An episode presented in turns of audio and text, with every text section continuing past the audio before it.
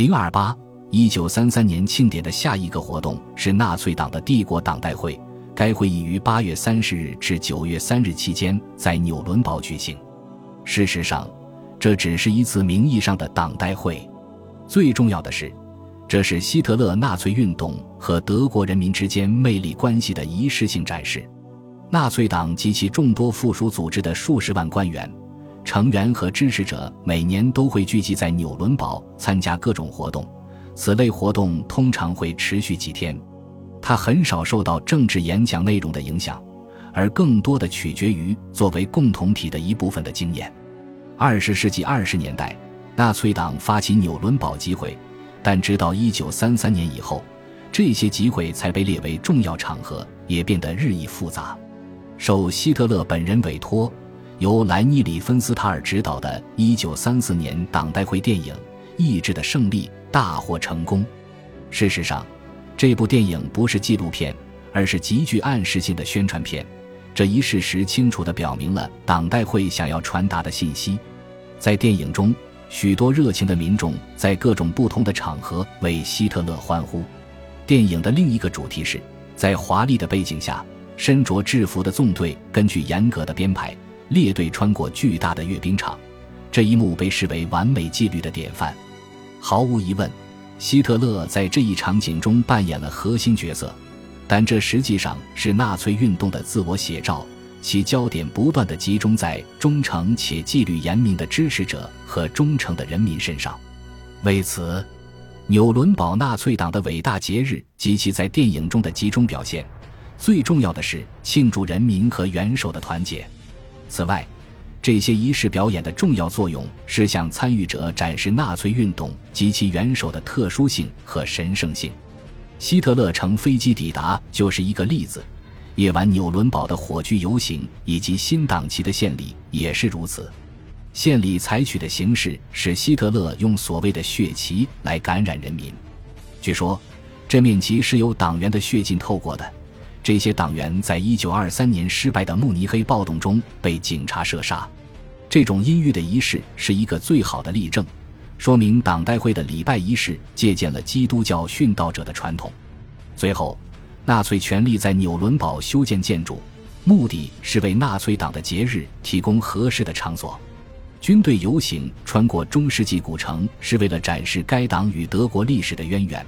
而帝国党代会会址上那些巨大的新建筑，及其看台、体育场、街道、大厅和阅兵场，则为表现民族共同体与元首之间的密切关系提供了背景。这是一种权力建筑，这座建筑内的人从来不被允许将自己视为个体，他们只能在一个纪律严明的集体中行动，并将自己视为这个群体的一部分。党代会结束一个月后。帝国丰收节于一九三三年十月二日，在德国北部城镇哈梅林附近的比克伯格举行了首演。尽管五一劳动节的目的是将工人纳入民族共同体，但五十万人聚集在下萨克森州是为了庆祝德国乡村与新德国的联系。尽管这个节日的名字让人联想到教会传统和农民文化，但它完全是一个被创造出来的节日。尽管比克伯格的群众大会邀请了穿着传统服装的表演团体，并使用粗糙的木质平台，从而试图营造一种乡村氛围，但在许多方面，它都与五月一日的柏林活动很相似。此外，1933年至1937年庆祝帝国丰收节的地点与自然和乡村生活的联系并不大。纳粹斥巨资将比克伯格平坦的高地改造成了可容纳一百万人的阅兵场，参加阅兵的人乘坐公共汽车从四面八方赶来。建造阅兵场是为了让参与者能感受群众大会的氛围，同时向下也能看到谷地中进行的军事游行和演习，就好像他们也在舞台上，能够身临其境。然而，归根结底。这里的节日活动和空间布局，首先是为了安排元首和他的人民会面。节日舞台的中央是所谓的通往山上的元首之路。希特勒及其随从在数十万人的欢呼声中，在这条路上穿过人群。据估计，一九三三年这段穿过人群的行程足足花了四十五分钟。希特勒和人民之间这一充满魅力的亲密时刻，反复出现在丰收节的照片中。虽然每年都会举行政治丰收节，且仪式愈加隆重，直到1937年停办，但它并不是比克伯格独有的重大活动。正如五一劳动节作为重申民族共同体的日子，不仅在柏林，而且在许多其他地方和工厂都有庆祝活动。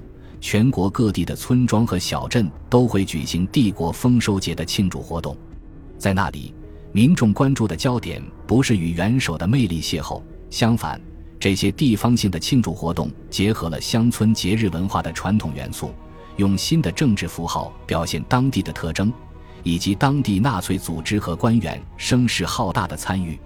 这些小规模活动能否站稳脚跟并赢得当地群众的喜爱？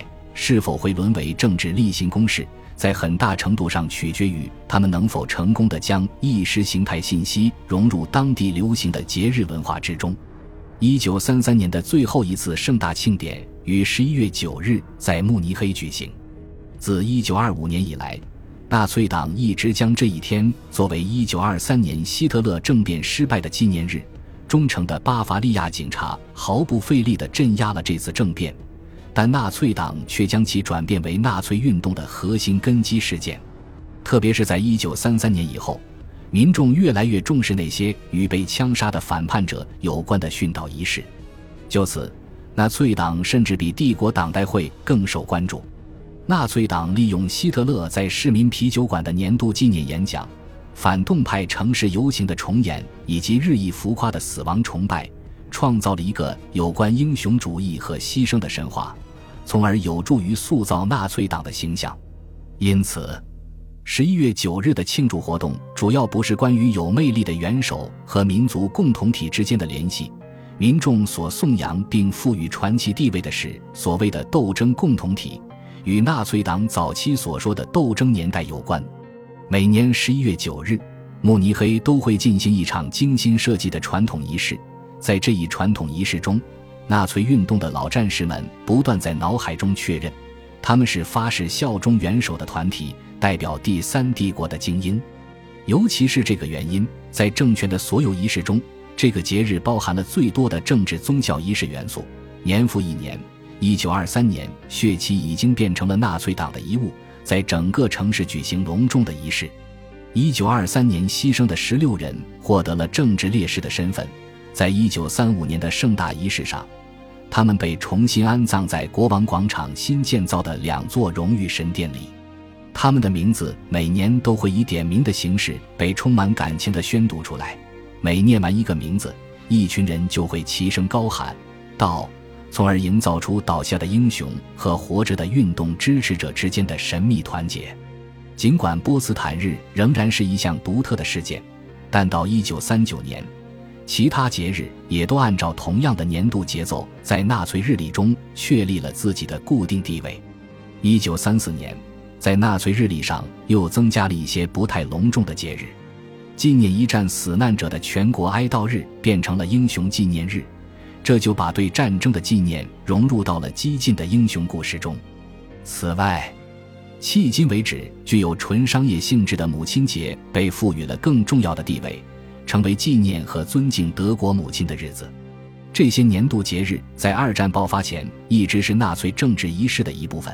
除此之外，还有一些大型仪式来纪念特定的节日，其中包括波茨坦日、1933年焚书仪式、1936年奥运会、慕尼黑不定期举行的德国艺术日，以及1939年4月20日希特勒的生日庆祝活动。在20世纪30年代。纳粹节日风俗发展成为四种不同的趋势：第一，朝着经典发展迈进。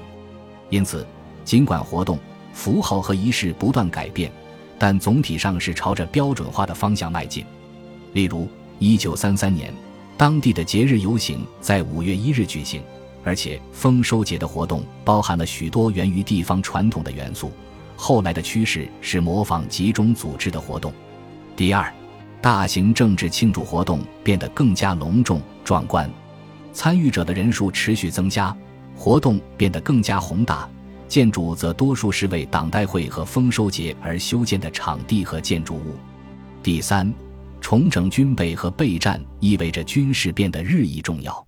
在纽伦堡党代会上，阅兵式和现代武器的展示成为节目的一部分。在一九三七年的帝国丰收节上，一百万名观众观看了长达一小时的军事演习。演习中有十零零零名士兵，还有坦克和轰炸机。一九三九年，希特勒在庆祝自己五十岁生日时。举行了一场持续四个半小时的游行，四十零零零多名士兵、五千辆机动车和六百辆坦克参与了此次游行。第四，现代大众传媒变得越来越重要。为了取得成功并产生影响，节日依赖于所有实际出席的参与者以及他们之间的互动交流，但节日只能影响出席和参与活动的民众。因此，在早期。戈培尔试图用最现代的媒体技术来烘托政治节日的气氛，以便影响更多的民众。从一开始，无线电广播就是宣传工具的一部分，同时也运用了新颖的现场报道技术。通过提供简短的电影报道，电影新闻短片至少可以给人一种整体艺术作品的表面印象，而这正是节日所追求的效果。但是，莱尼里芬斯塔尔精心制作的关于1934年党代会和1936年柏林奥运会的电影，其在技术上极具革命性，并且给人留下深刻印象。从1936年开始，纳粹也尝试了电视广播，但是由于其技术原始，这种方式只能涵盖少数观众。恭喜你又听完三集，欢迎点赞、留言、关注主播。主页有更多精彩内容。